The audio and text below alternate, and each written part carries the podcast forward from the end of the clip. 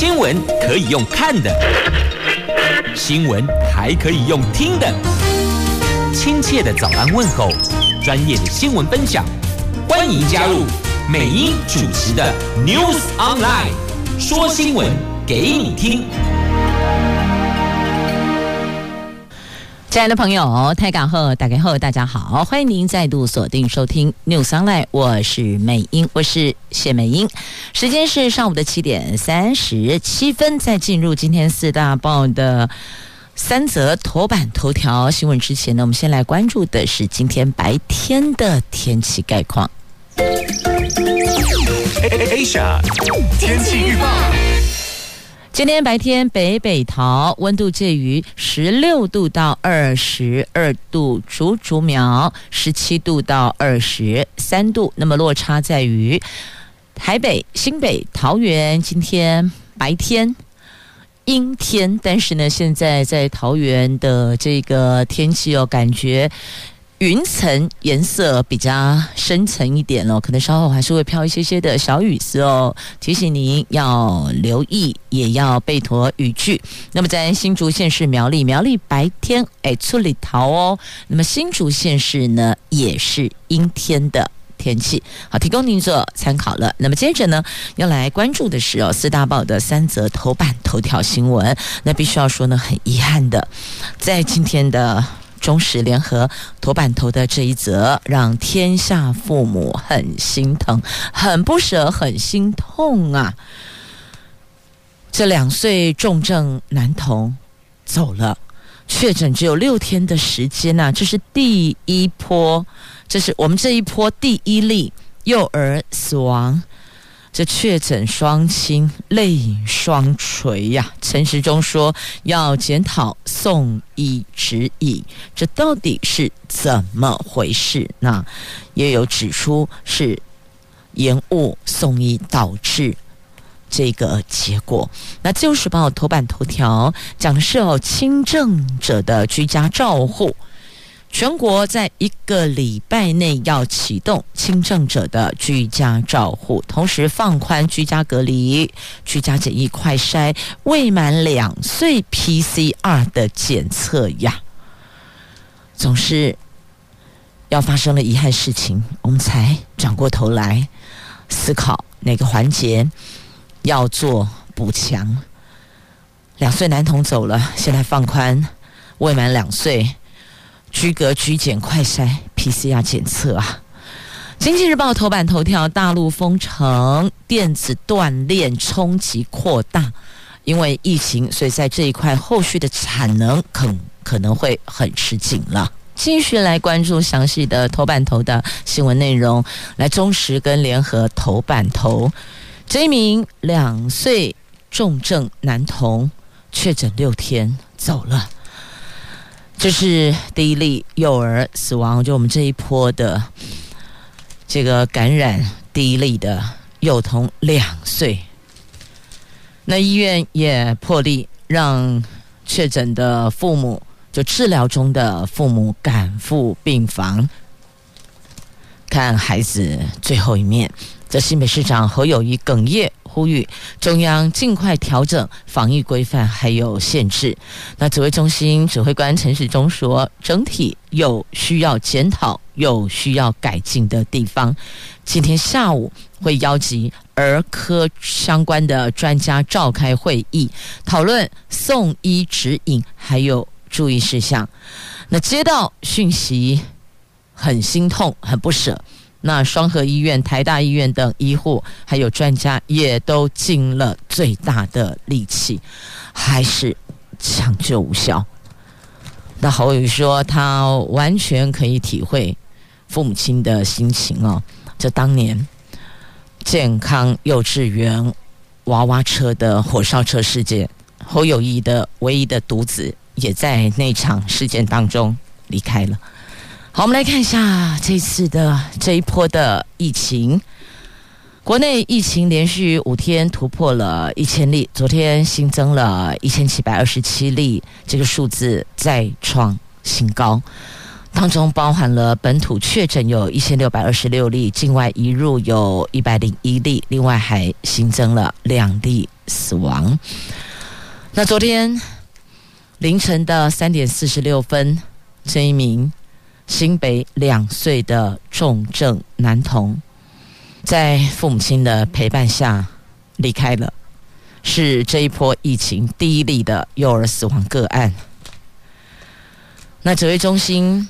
他们说，男童是在四月十三号发病，十四号确诊，当天晚上住进加护病房，曾经以呼吸器类固醇、免疫调节剂还有瑞德西韦，但是哦，病情恶化，还是抢救无效，死因是新冠病毒感染导致败血症、脑干脑炎。暂时没有其他病毒感染的疑虑，不过这个区块还需要后续进一步的确认。那昨天云林也新增了一名一周岁的幼童确诊，屏东也有八个月大的女婴确诊，民众对这个幼童感染的问题也日益关切，还有疫苗施打的问题呀。那这个疫苗的部分呢，我们可以连接到《自由时报》今天 A2 版面。这专家说呢，莫德纳跟辉瑞儿童疫苗这两种都可以接种。那目前辉瑞 BNT 的采购已经达成共识哦。那么提供成人施打的这个疫苗，近期会有一批，会有一批新的。这个新的疫苗到货，那再来以现阶段我们看到台湾确诊的状况哦，确实啦，每天的数字让大家都会觉得忧心忡忡。这过去想都没有想过，我们怎可怎么可能会有这种确诊的数字哦？但必须要坦诚，这欧米孔的变异株发展成现在这最新的变异株，它的传播速度快，感染力很强。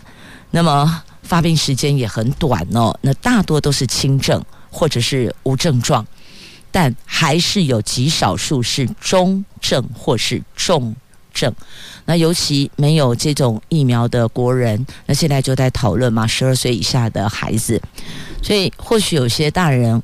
会认为我已经打了三剂疫苗，我连追加剂我都已经接种了，所以应该是还好哦。可是不要忽略了，如果你有可能会接触到还无法接种疫苗的幼童，就要留意自己出入的场域跟场所了，这个是要提醒大家要注意的。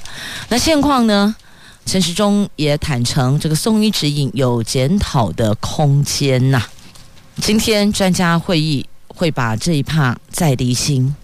那另外一例死亡是九十岁的老先生哦，他是接种过三剂疫苗，他本身罹患了癌症以及慢性肾病，治疗过程中使用瑞德西韦，原本中症转为重症。国内目前已经累积四名的重症个案，四个人。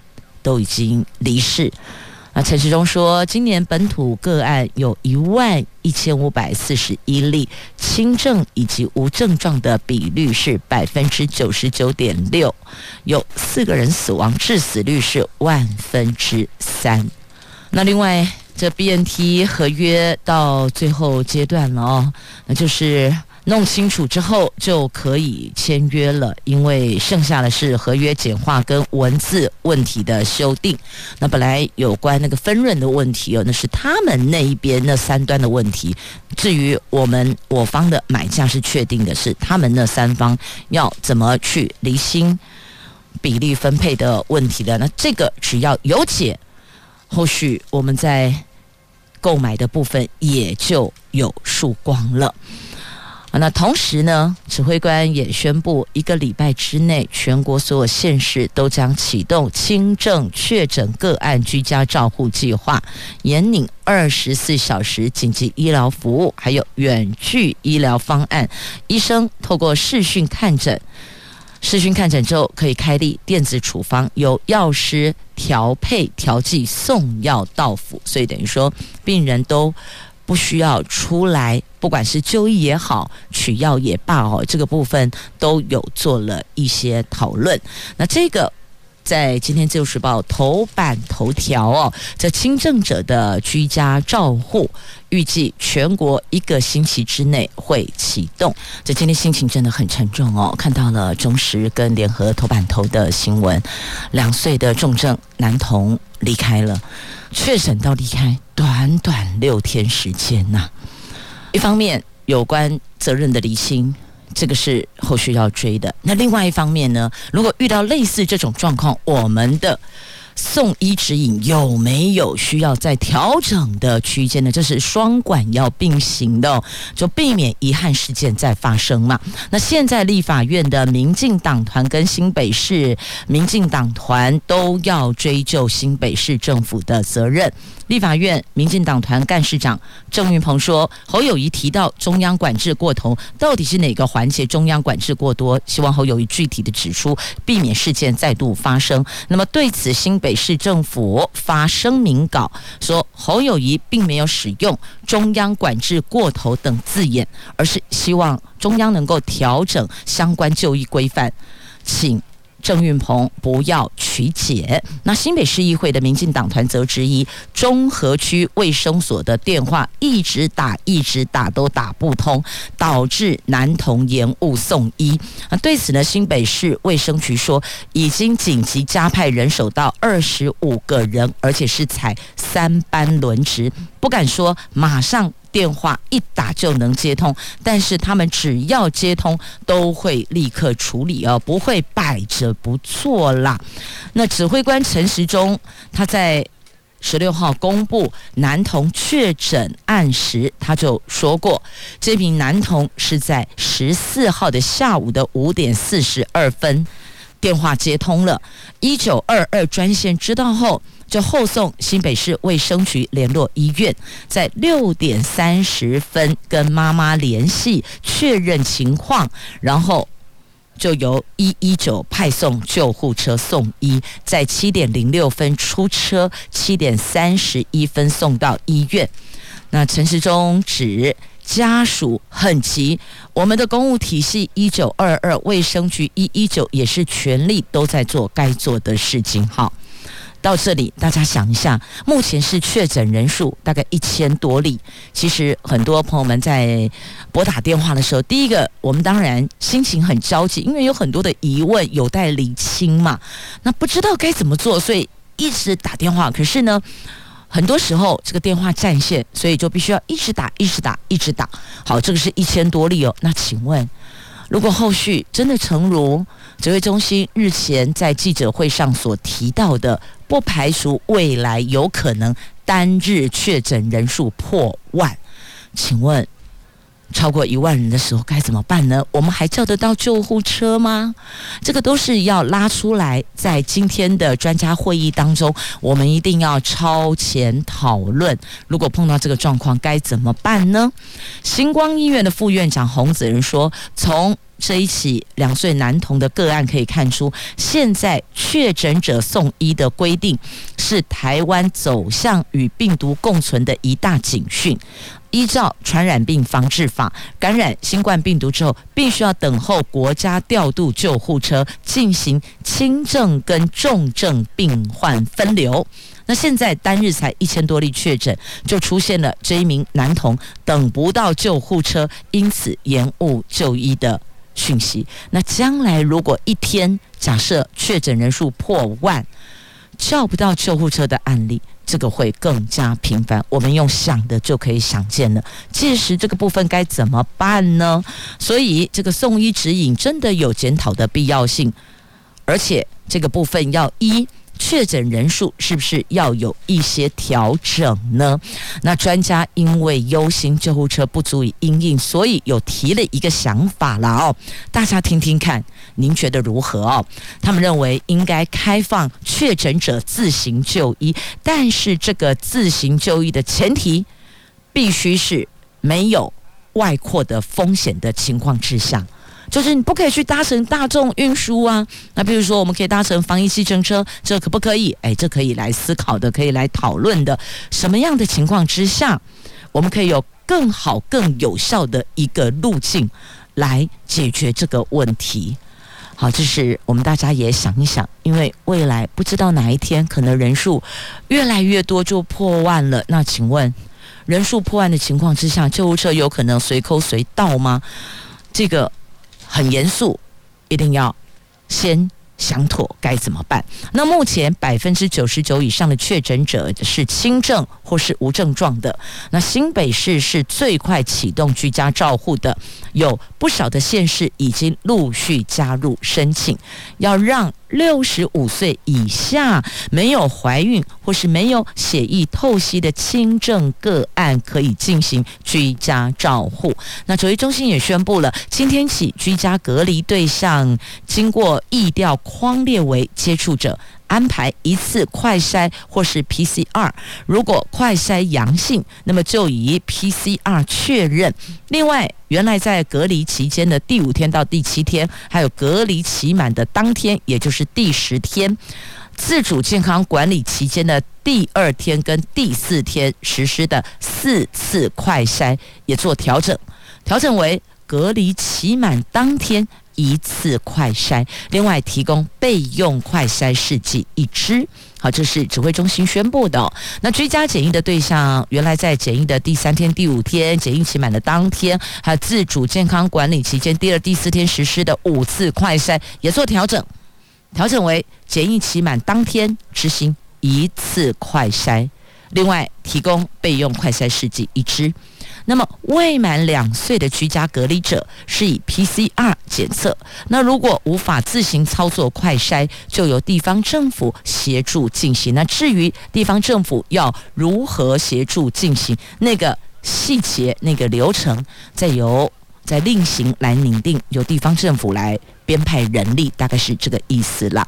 那现在因应疫情升温，需要有的医护人力，目前规定医护接种三剂疫苗，即便被框列必须隔离，也能够以做快筛或是 PCR 代替。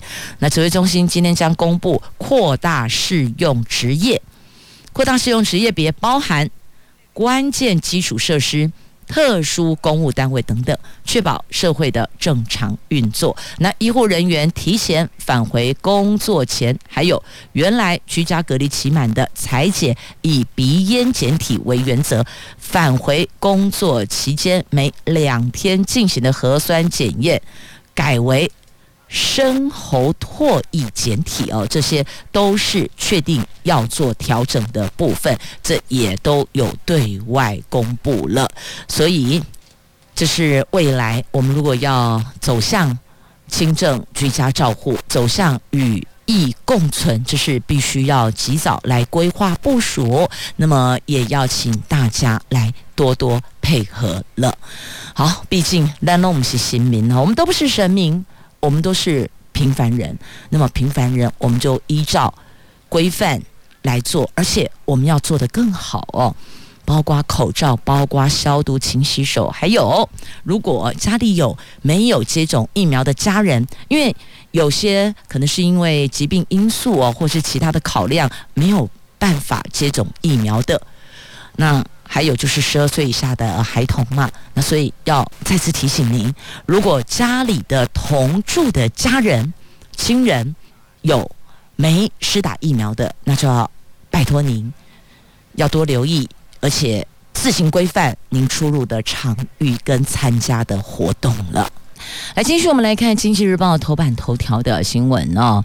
这个友达董事长彭双浪跟台达电的执行长郑平、嘉士达董事长陈其宏、光宝总经理邱森斌等这四位台湾电子业的四巨头，昨天同声提出警示。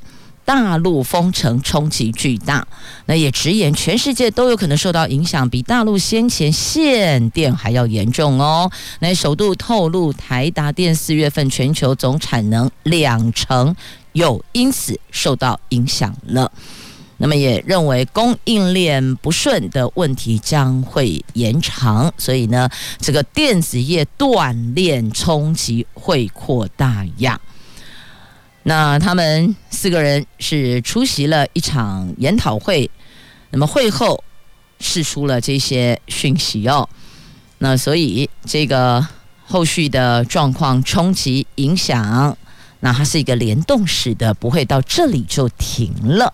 好，这是在今天的《经济日报》的头版头条。那么翻开 A2 版面来看一下，美元指数升破这两年来首欠呐，怎么会这样呢？FED 的鹰王啊，就联准会的鹰王，老鹰的鹰哦，鹰王喊一次升息三码，这个一喊出来，震撼了会市。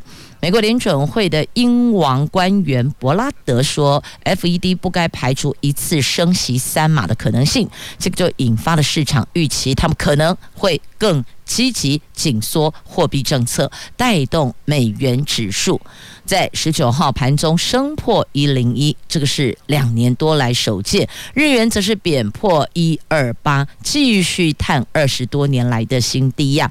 分析师认为，美元指数年底之前可能会再升六趴，加恐怖哦。这台币。则是连三贬，这热钱又出走。这国际美元超强势的美元指数涨破一百之后，进一步站上一零一。主要亚洲货币走势全盘皆黑，即便台湾股市指数大涨，新台币汇率昨天仍在外资汇出下贬破二十九点二，中长贬值四点四，收在二十九点二三元呢。这连三贬也是这一年七个月来的新低。总成交量是十三点一四五亿美元呐。好，那么另外呢，日元汇兑价格还会更便宜哟。这睽违将近二十五年，日元兑换新台币汇率昨天终于重返零点二二字头了，让国内的哈日族心情超好的哦。资深的汇银主管说，尽管日元对新台币交叉汇率已经来到了一九九七年五月来的新低水准，但是在日元对美元。没看到落底反弹之前，日元的汇价恐怕还会更便宜，所以提供您做参考，要多加留意，到底什么时候探底不知道。好，那么接着再来关注的这个要，我看先看这一则好了啊、这个来看一下台湾美国的合作哦，因为我们双方的代表透过视讯会议达成了一些共同的想法，在讨论台湾加入印太经济架构的议题。这美国贸易代表戴琪跟行政院政务委员邓振中昨天他们两个举行视讯会议，拜登政府预计最近要提出针对经贸领域的印太经济架构的蓝图，但是呢，他们两个人在会后的官方声明中没有对此做声明哦。那双方是否讨论台湾加入印太经济架构的问题？他们没有在对外的官方声明没有把这一趴拿进来，但。谈的时候多少都会有触及、有碰及到，那显然就这个部分的共识没有达成，所以官方版说明不会提出来。那么两个人的视讯会谈就在谈论我们两国之间的合作呀。那他们两个人到现在已经有三次透过视讯方式开会了。第一次去年六月就两国会谈，这个是搁置后。再度重启的相关议题，那第二次则没有对外公布哦，到什么时间点不知道，但确定昨天的是第三次。好，那么再继续要提供您的这个抗争升高的台铁员工台铁工会哦，那现在他们达成了有三个节日不加班，冲击节日的疏运，那现在部长跳上火线。想要来灭火了，这台铁公司化争议是越演越烈。台铁企业工会不仅五一劳动节要发动合法休假，那眼见着立法院明天就要逐条审查公司化草案。昨天他们临时联合理事会决议，要加大抗议的力道，进一步加码启动。端午节、中秋节、国庆日不加班。台铁气工扩大战线，这气工就是台铁企业工会，简称叫气工。这个气企业的气。工是工会的工哦，这台铁气工扩大战线，可能会冲击到今年后续重要节日的疏运。B 的交通部长王国材昨天亲上火线，赶紧发信向所有的台铁员工喊话。那工会强调，并不是抗拒改革，而是行政院交通部太阿爸，呼吁撤回草案，重新协商之后再送立法院审议呢。交通部说，台铁气工不应只是频繁发动不加班活动影响疏运，而是应该面对大众要求安全改革的期待。交通部希望能够就公司化草案内容理性沟通啊，所以显然到昨天为止还没能达成共识，所以呢。后续除了这个五一劳动节，那么他们也提出了端午节、中秋节、国庆日不加班。好，接着我们再来关注哦，就是在今天《自由时报》头版下方的新闻，来，立法院三读了电动自行车强制挂牌投保。那另外要提醒所有的用路人，我们的行人们要留意，行人闯红灯罚款提高喽，提高到。五百块钱，所以不要认为嘎迪是加保练的哦，对不对？要紧，没有一样有红单，而且金额要提高。这里法院会昨天三读通过的相关修正案，明定微型电动。二轮车需要领牌照，那强制险还有未满十四岁不得驾驶等等规定。修正案也纳管电动滑板车等个人行动器具行驶的路段时间跟速限由地方政府规定。这次修法也提高了行人不依号志或是警察指挥不依规定擅自穿越车道等等的违规罚款，要提高，本来罚三百，现在提高为五百，所以提醒您。我们如果不依号志或是不听警察指挥，这个都是要吃罚单的。即便你是行人，也是一样的。好，那么还有一个哦，要提醒您的，这草莓农药超标，福食解禁之后违规的首例递加了，没有通过边境检验，所以全部退运或是销毁，因此没有到。我们的市场上来，这我国从二月二十一号开放日本福岛五县农产进口之后，昨天第一次验出了不合格的产品。那这一批是由强农实业有限公司从利木县引进的草莓，遭验出它当中的农药超标。这个是近半年来第三十七批不合格的日本草莓，依规定全数退运或销毁，所以不会流入市面的，大家请安心。今天。在节目中为您邀请的是新北市三峡广行宫的主任委员黄腾庭阿庭啊，要来关注我们广行宫在地方所做的关怀，以及在学校在教育这一块所给予的协助哦。我们来欢迎阿婷李后，大家好，美英姐好，阿婷哦，除了是三峡广行宫的主任委员之外，也是民进党。在土树三英的市议员拟参选人哦，那今天我们不谈政治哦，兰博被攻劲敌，要来关心的是宗教如何关怀地方。是阿婷啊，接主任委员差不多嘛，四年洗干哦。广行宫呢建庙三十年，但是呢老帝君来台湾快三百年，是一间香火鼎盛的宫庙。在黄腾庭阿婷啊接主任委员。连续三年获得了新北市的优良公庙，阿古尼还获选内政部的优良公庙，所以等于说我们公庙也是受到政府肯定，在信众的服务、在关怀地方都获得了肯定哦。那么您成为三峡广行宫主任委员之后呢，有成立了一个中华赤兔文教公益协会。这个是关怀学子的，所以被改的请稿，为什么会想要成立赤兔文教公益协会呢？为什么要叫做赤兔？我们三峡广行宫供奉的神明是老帝君嘛，好，关圣帝君。老帝君。那他的坐骑啊，就是赤兔马。那赤兔马无非就是最快速的意思。那所以我们有成立了一个协会啊，用赤兔文教公益协会。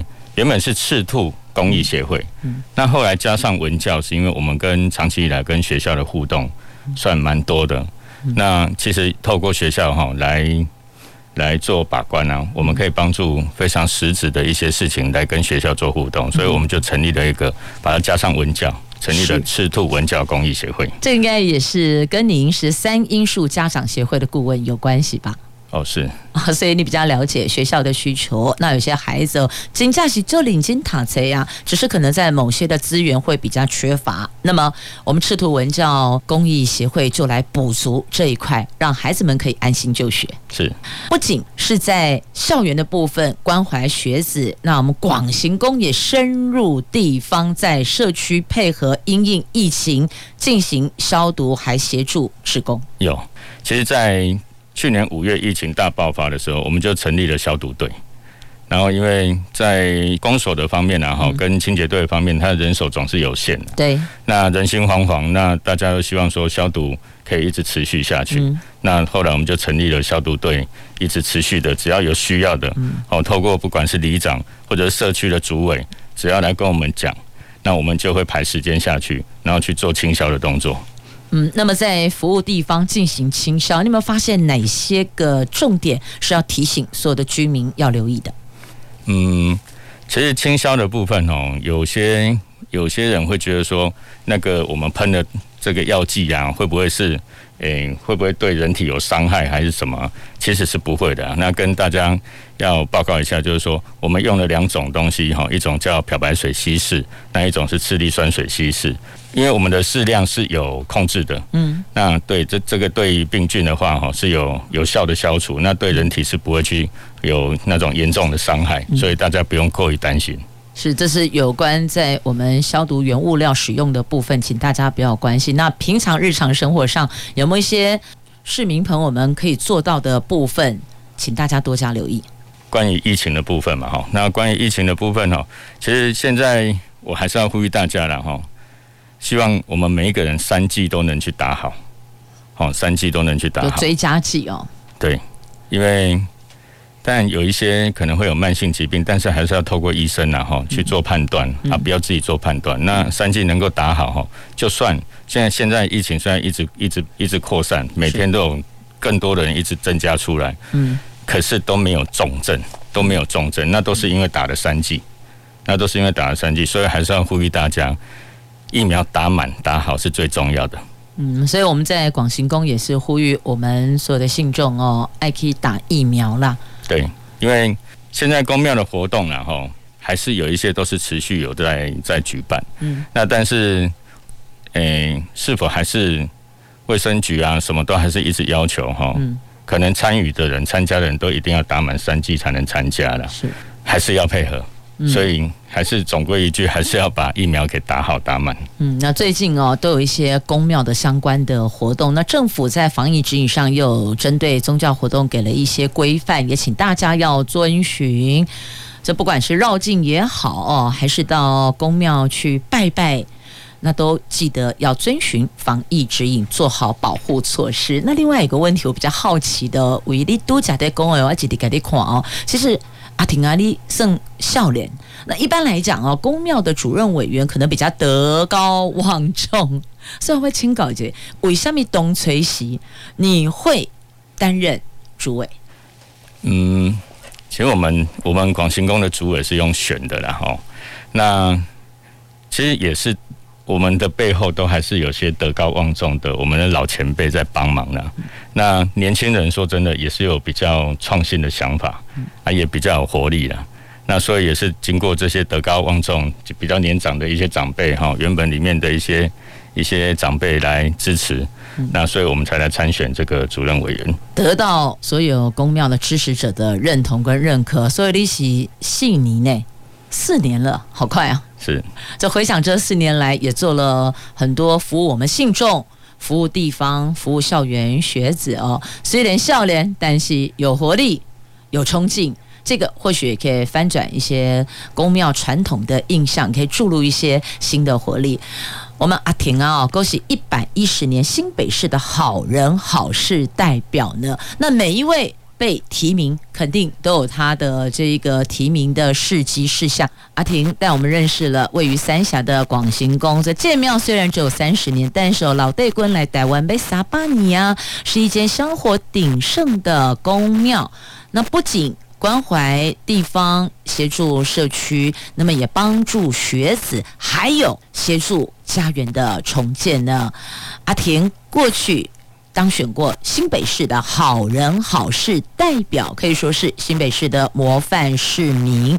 那接下来要请您来聊一聊，在您这一段为社区、为公众服务的过程当中，有没有哪一件事情让您印象特别深刻的？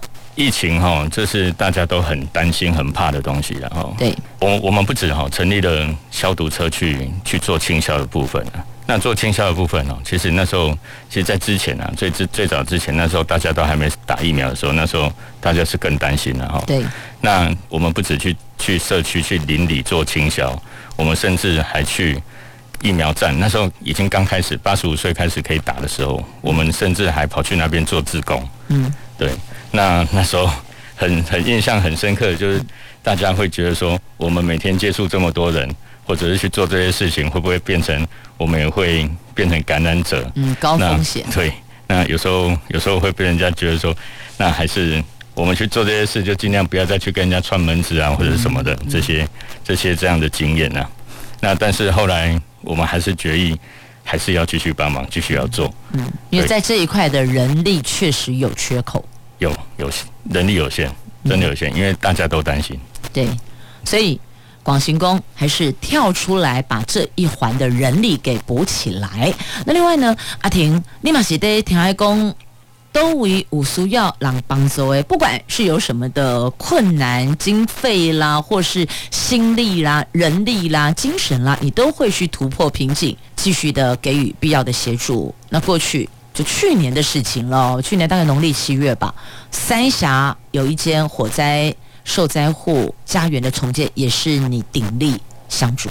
这是一件诶、欸，让人家蛮伤心的一个火灾案件，然后、嗯、那一次是农历七月，嗯，那这户人家家里刚好在办丧事，嗯、那有小朋友跟家人回来守灵的，大概在里面有七位，嗯、哦，还有一个外劳啊，嗯、那后来。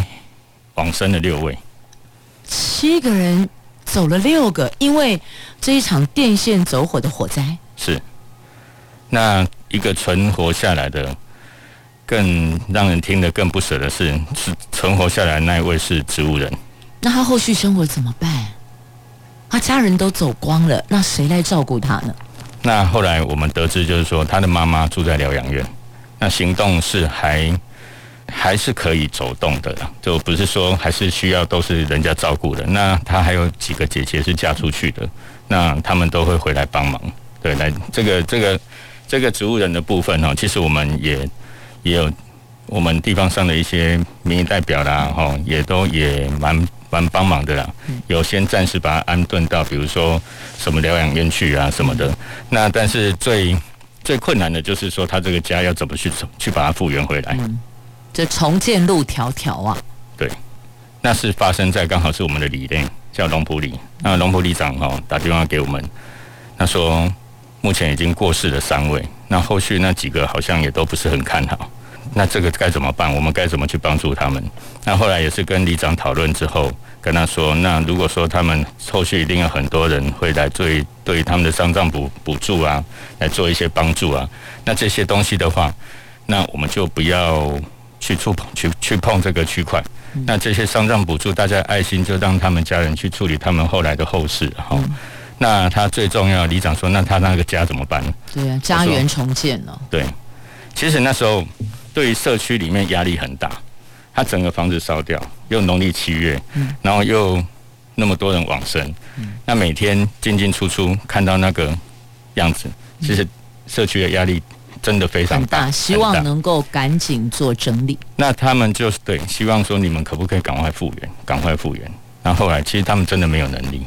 那我就是透过里长去跟他们说，那好，那我们来，嗯、我们来帮他们重建家园，嗯、看他们需不需要。最后就是一定是需要，对，嗯、是非常非常的需要。嗯、好，那我们就开始下去筹划，那该怎么做，该怎么用。可是当我第一个找到第一个拆除的厂商的时候，我就被拒绝了，因为他有看到新闻，嗯、他说是不是这个新闻报的一个案子？嗯、对，我说对。后来他又说，那不好意思，那这个我们就不敢，因为我找的那是专业的人，嗯，我想说找专业的人比较速度会比较快一点。那后来我就再回广行宫，又找了我们里面有做投具的，嗯，啊，做水电的，嗯，那做就是一些一些都在做工的一些人，我说我现在做的这个决定，你们可以来帮我吗？就后来他们都来了，他们全部都来了。那一直到哎、欸，我们有发文请一些，就是说有医院的志工也可以来帮忙。